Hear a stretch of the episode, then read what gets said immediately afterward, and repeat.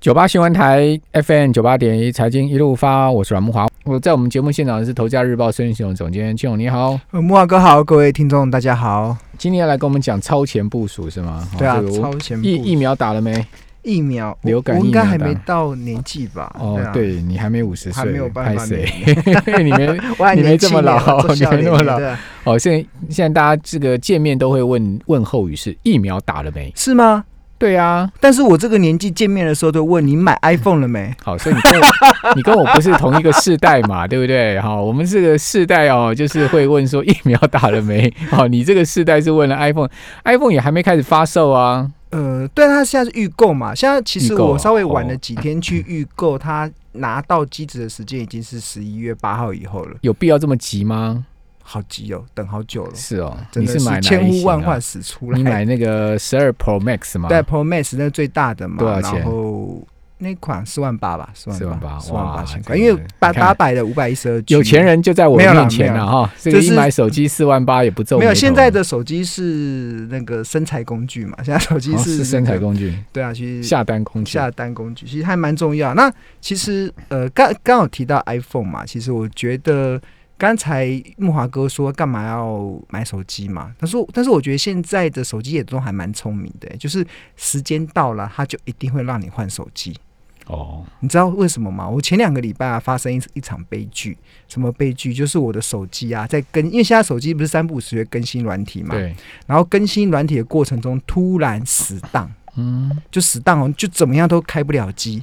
我把我吓死了，想说里面有多少的资料在里面，然后我就很急急忙忙的跑去维修中心，然后维修工维修中心的那个那个工程师跟我讲说，要他说他们唯一处理的方式就是回到原厂设定。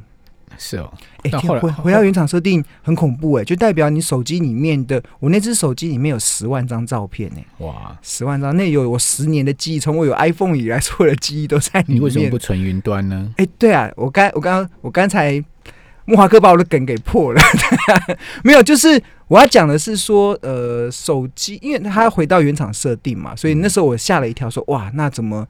呃，我这样就没有了，就觉得很很不甘心嘛。所以但是后来想一想，你还是没有办法开机，就对，没办法开机，就真的让它回到原厂设定、哦才能开机。那这件事情说了两件事啦，第一件事情其实业者都蛮聪明的，就是他大概几年以想要让你换机啊，大概就在那几年的时候就让你开始。大家有没有最近发现你最近更新软体变慢了？就是手机速度真的变慢了，就发现开始跑不动了，嗯嗯，你就就表示业者要提醒你要换机了，你再跑不动，所以很很多人说这个时候，尤其 iPhone 在推新机的时候，千万不要去更更新软体，因为一更新软体就是灾难。怎么样灾难？就是我刚才讲的灾难。哦，对啊，就可是有时候软体是自动更新啊，没有它更新，对啊，那你你可以自己取消啊，你可以就是不要让它自动更新。哦，对你，你就不要别永远不要去按那个更新，它会一直提醒你，但是你就就忽略，不要不要理会它，那我会不断的跳出来啊，会跳出来。啊然后我我我就忽略，就过去大家很多人都用忽略嘛。那嗯其实我的我我当时的状况是手机更新到一半，突然跑不动就挂了，就挂了，整只手机就 就只能回到原厂设定。哎、好这个蛮厉害的，我觉得很多电子产品真的都还蛮聪明。你大家有没有发现，你买很多山西电子产品啊，对，他说三年保固啊，还真的就三年保固哎、但是三三年过一天之后就坏掉了。是是是是，这个 基基本上他们都有产品寿命周期的啦，寿命哎、我后来有去问过，有去问过，因为前几年不是大家在封那个被动元件嘛，对。然后那时候跑跑了很多嗯，拜访了很多被动元件的老板，然后就有其中一个老板就跟我讲嘛，他说其实他说哎，庆、龙，你知道我们要怎么去控制电子产品的寿命？嗯我说这个可以控制的哦、他说当然可以啊，我想让它寿命只有两年，真的两年过后的隔一天它就会挂掉。我说 真的还假的？然后他就说他说确实，他是说因为所有呃电子产品里，我是听那个老板讲的啊，所有电子产品里面的。呃，寿命最能够控制，而且最短的是电容。被动元件有电阻、电容跟电感嘛？对然后电容这个东西是可以控制它时间。所以，如果你今天想要让这个电视或者想要让这个电子产品啊，可能两年后挂掉，嗯那你就去放一个两年后 就会挂掉的电容。对啊，它自然就会换了的。好夸张哦，对啊，哦所以所以我觉得这一次这个 iPhone 啦，因为大家忍了很久了，因为前一款是去年的时候是四 G 嘛，然后今年 iPhone 这一款推出了第一款的五 G 手机，然后我加上呃，时间到了，所以这个换机潮应该是会出现。再加上，其实我刚才讲的，我刚才讲那款 iPhone，其实我是买的是比较顶级，因为一般人用不到五百多 G 啊，大概一二嗯一百多 G 就够了。所以如果是一般的配备，其实是不需要这么贵的。像 iPhone 的这一款的手机的你你，今天是来卖手机的？哦，没有啦，没有，我只是要告诉大家这一件事，就是 为什么今天的瓶盖股会涨。好，对，是因为它跌太多了，哦，对啊，一方面是跌。大，力光、玉金光都破底。红海今天也翻红了，红海是涨电动车了，哦哥哥，不呃一定都有啦，了，都有。它它的第四季真顶是真对第四季的这个销售应该会不错。那嗯。呃，我是看那个摩根斯丹利啦，摩根斯丹利其实他有他自己去看了苹果发表了这一款 iPhone 十二之后，其实他有做了一项几项预估啦。嗯。他第一个预估，他是认为这个是这个产品确实是有卖点，苹果手机对这款产品那不应该买瓶盖股啊，去买苹果的股票啊。我常常跟很多人讲说，一台湾有一个很奇怪的认知，就是说我们要买瓶盖股票。那苹果如果不会涨，苹果不好，瓶盖股凭什么涨？所以你应该去买苹果，长期持有苹果，而不是瓶盖股吧？嗯，就这个角度，钱都被苹果赚走了，不是吗？就资金的效用上确实是啦，但是如果就整个呃，因为现在美股交易也蛮方便的，好像这样说说也有道理哈。没本来就是啊，所以我就长期拥抱苹果啊，哇，那恭喜木华哥，对啊，可以跟着苹果一起水涨船高这样子。也没有啦。但是我就是爱吃苹果嘛。One day，呃，什么什么 One，、apple a day 哎 keeps the doctor away。哎哎 yes 哎，这个这个真的有有差哎，就是哎，真的吃苹果还蛮有效的。我每天至少都半颗苹果。对啊，其实蛮好的。所以这个。希所以我们希望不要感冒，希所以我们今天卖手机我们又卖保健不能感卖苹果。好。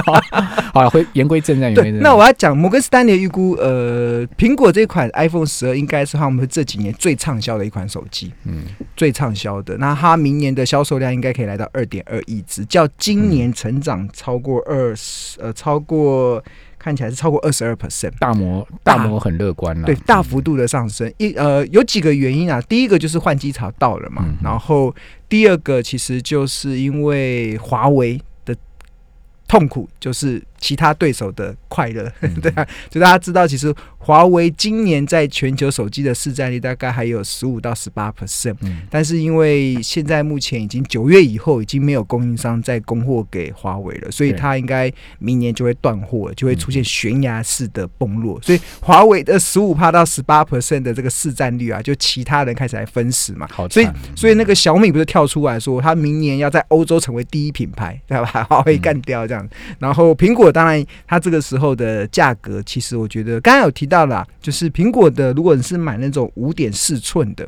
五点四寸的那个手机 mini 的，对 mini 的，这个一般五点四还蛮不错啊。二 mini，对啊，它可以放在牛仔两万裤里面多块对啊，两万出不是两万多哦，是两万块而已哦，没有啦，两万三吧。六九九美金，我说台湾啊，台湾不会卖到两万块再，加一些，反正就六两万多块嘛，对啊。所以这个大概这个手机大概这个价格，应该很多消费者其实是愿意买单的啦，所以而且是台积电的 A 十四处理器哦。对啊，仿生晶片哦，对啊，听起来很厉害哈，对啊，然后它还有搭载一些那种防耐摔的玻璃啊，嗯，然后，但这个结果的情况之下，其实我们可以看到瓶盖股为什么今天会涨，其实有一个很原因就是 iPhone 这一款真的是预购非常的好，然后我们根据摩根斯丹利的预估，应该会销售成长量非常的大。好，那我们今天晚上再加码苹果的股票，不是买台积电的股票，台积电 哎、台我有看过啊，台台积电其实跟苹果啊的相关系数是高达零点九五。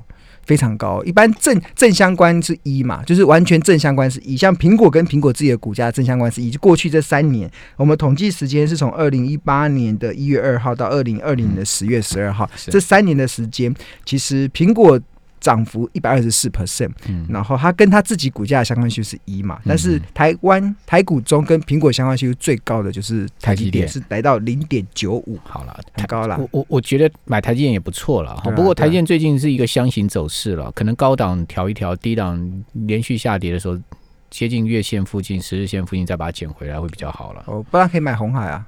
红海哦，红海我觉得它长线不在苹果题材，我觉得红海长线在电动车。我觉得红海现在有长有短线的题材，也有长线的题材。对它短线的题材就是 iPhone 十二卖的很好嘛，嗯，然后它应该第四季的整个组装的出货量应该会出现蛮大的成长。嗯那它长线的题材其实有两个部分，第一个其实就是它它殖利率还蛮高的、哦，现金殖利率蛮高的。嗯红海已经连续三十二年都能够配发股利了，连续三十二年哦。那它这几年每年当然能我建议你，我建议你去研究一个题目：红海电动车未来有什么商机？哦红海为什么要切入电动车？嗯有什么公司？有什么股？有什么股票会涨？有什么股票会？好了，我们这边先休息一下，等一下回到节目现场。九八新闻台 FM 九八点一财经一路发，我是阮木华。我个人是觉得啦，像亚马逊啊、苹果、微软啊这些美国尖牙股啊，如果有一个比较大的波段跌点哈，波段跌幅啊，其实你就下去买哈，你应该都不用太去担心它。为什么？因为最近不是都在公布那个美国的一些投资机构法人的持股报告嘛？哈，根据美国证监会的规定哈，SEC 的规定，它每一季度要公布。最近大家去看每一家，不管它的金它的投资金额是几亿美金的，上到几十亿美金的，甚至更大金额的投资机构，每一家没有苹果吗？都有苹果，没有一家没有亚马逊吗？都有亚马逊，有没有微软？都有微软。你放眼望去，他们买的就是这些股票啊。哦，所以你说，诶，一一一一个整体回档的话，那你这些法人钱都比你多啊，你还怕什么？是吧？我们也不过就买个几股而已，是吧？对 呀、木华哥太客气了，就买个一股两股，你有什么好担心？好，那继续请教孙庆荣，就是说超前部署二零二一年的产业趋势，我们到底要超前部署什么呢？第一个刚才已经讲了，瓶盖股啊，就瓶盖股。瓶盖股哦，所以你是看好瓶盖股？当然，对瓶盖股你看好哪几家呢？呃，有刚才有提到就是台积电嘛，然后红海，对嗯啊，红海，我真的是还从目前的各方面的角度，我真的是觉得红海在这个这边买，真的其实还蛮有很划算就是八十块以下都非常好。它的殖利率现在有多少？九五趴，因为它每年可以配到四块耶，对，所以如果嗯八，如果即使八十块股价来看的话，殖利率都超过五趴。然后呃，它还有几个啦，就是我们在找这种，哎、我觉得蛮有意思的，就曾几何时红海变成定存概念股，以前它不是成长股吗？以前郭郭台铭还在执掌舵的时候，他每年都是追求成长、成长再成长。但是我现在反而是觉得红海还蛮适合当定存股的，就是以现在目前的状况。那一般我们在找定存股啊，其实我会找，我不会单独只是找高值利率，我还会去寻找它未来有没有呃可以成长的题材，就是就表示要进可攻，退可守嘛。嗯，那这个可成长的题材，其实现任的董事长刘阳伟其实很明确的表示嘛，他在上个礼拜五的那个红海科技日的中已经表达，红海未来的产业的目标，除了手机之外，它要跨入到三加三产业。嗯这三加三指的是电动车产业，指的是呃医疗数呃智慧医疗，然后还有机器人，还有 AI 人工智慧。然后还有半导体，还有新时代的通讯，这个尤其是电动车啊，电动车是因为他们觉得这个产值够大，因为刚才讲那个三加三就是机器人，然后电动车，再加上这个数位医呃智慧医疗这三这三个产业，其实到二零二五年的时候，产值全球的产值就可以来到四十兆了，四十兆台币。所以如果以红海的营收来到五兆来讲的话，其实这个四十兆的产值才有它可以持续成长的这个喂纳量，它不能选太小的产业。所以我觉得电动车或许是一个蛮不错，而且可以切入，嗯而且这个产值够大。那至于它未来的挑战，我觉得以后我们再有机会跟大家来分享。那当然。我觉得刘安伟他本身是一个，我觉得还蛮目标管理的啦。那我觉得他有讲到一个数字啊，就是他希望二零二五年的时候，将红海的毛利率从现行的六趴拉升到十趴以上。嗯，如果这个目标能够达到的话，其实红海未来的 EPS 应该都可以从十块钱起跳，因为它的营收这么大，对啊，那那毛这个要靠工业互联，对啊，靠靠就是加高高创造更高附加价值的这个，因为现在目前红海在接比较高毛利产品，就是工业互联了。对啊，所以我觉得它目标我觉得是正确的，但是需要时间。因为我看了很多呃最近的一些研究报告，大家都认为电动车可能都是两三年以后都还不会实现的题材，因为对他来讲贡献还不会这么大嘛。但是嗯他因为现在股价也跌到这里了嘛，对啊，然后。呃，就就我觉得大家可以去思考。那另外一个很好玩的，就是红海这一波，你知道，呃，像红海这一波股价最高不是从一百二十二点五跌下来嘛？对然后我上礼拜就很多投资人问我说：“大然，啊，红海还可不可以继续买？还可不可以买嘛？会不会跌到什么时候？”我是说，你知道红海的股价是什么时候来到一百二十二点五吗？二零一七年，二零一七年的二零第二季，就是季左右嘛。对，就是郭台铭到美国的白宫跟川普那一握，就握出了一百二十二点五块。对啊，然后就那个时候应该是什么？有一个不是李昂还是谁？对啊，把目标价喊到两百块发 发布了一个很厚的一本的那个红海未来，反正就是未来就是红海，确实啊，红海是世界的整合者。他那时候发布一个报告，说红海是世界的整合者，未来不管谁都需要红海，对啊。那当然了，我觉得这这个确实是一个，我觉得那个那个那个的转折点确实是你那时候你那时候去听了他的报告去买红海，你到现在对啊，厚就套到现在，所以没有了。我觉得反而不是怪那个报告了，我觉得是怪没有了，没开玩笑啦，就是跟川普那一握可能就有一些不一样的化学变化这样。那那什么时候可以呃再起呢？我觉得嗯，就看看接下来的那个它的转型的过程了，对啊，嗯我觉得这可以留意。好。那另外就是这个，我们因为我们今天讲趋势产业嘛，嗯我觉得瓶盖股是一个。那另外一个，我在刚才在前面讲的时候，其实我有特别提到云端这个东西是蛮重要，你要把资料上传到云端备份，这个是蛮重要。那云端是什么？其实云端你就要把它想成你在云云端上放一台电脑在上面。为什么要放一台电脑？就是可以把你在地面上的资料，可以再多备份一份到云端上。嗯那刚才讲那个 iPhone 的惨剧，刚好还好啦，我以平常也有做备份，所以他平常就帮我上传到那个云端上。那我只要换了新手机，其实他就可以把呃我先前上照片下载嘛？对十万张照片下载，还有赖赖的你，云端的你云端的空间要够大啊。我买到一 T 了，对，哦买到一 T 了，对那。你是有钱人。没有没有，这是哎、这个很重要。一 T 没有多少钱，那你是十年的记忆耶，十年的记忆比较重要，还是每个月花那一两百块比较重要？哪一个谁重谁轻，马上就比出来。你 那你可以用其他的这个储存方式啊。哦，但因为我是用 iPhone 嘛，因为它它是自动上传了、它会自动，就是你 iPhone 里面的所有的赖的讯息啊可以用硬的讯息，碟存，啊哦，那很麻烦，有时候你会忘记啦，真的。应该不会太麻烦吧？哦，好了好了，我们我跟木华哥是不同的时代，没有 开玩笑，没有，就是我刚才讲了，就是呃，还好有云端这个东西。我这个世代都是印照片印出来了。对啊，哎、对照片印照片其实不错哎、那种嗯感觉是，我我现在后来想一想，就是我们。嗯，为什么会有十万张照片？是因为我们现在不用印照片出来，所以我们反而就什么都保存嘛，对啊。以前反而会珍藏，就是好的照片才好会洗出所以。云端有什么概念云？云端的话，其实今天有一则讯息啊，就是云呃云端上面的电脑，其实意思就是叫做伺服器，嗯，就是云云端上面把云放在云端上的电脑，其实就是伺服器。那它的功能就是储存加运算嘛，对啊。然后大家加上网络通讯，它可以做自由的这个传输。那今年今天有一则讯息，就是有一家研究机构去上调明年全球伺服器的出货量，他们认为全球伺服器的出货量会来到一千，会突破一千三百一千三百七十二万台。那这个今年的部分其实才今会叫今年成长大概超过六 percent 以上。嗯那因为台湾蛮特别的啊，台湾其实在伺服器这个产业啊有绝对的影响力。嗯所谓的绝对的影响力啊，就是全球每十台的伺服器，就是云端的电脑，有九台都是台湾生产的。是哦，对啊，那这个其实就就呃，如果这个伺服器的这个产业会持续的走升呐、其实应该对于台湾的相关的业者，其实会是相对不错那伺服器。你看好哪几家？广达吗？广达跟神达，神达哦木华哥，你觉得这两个有什么共同点？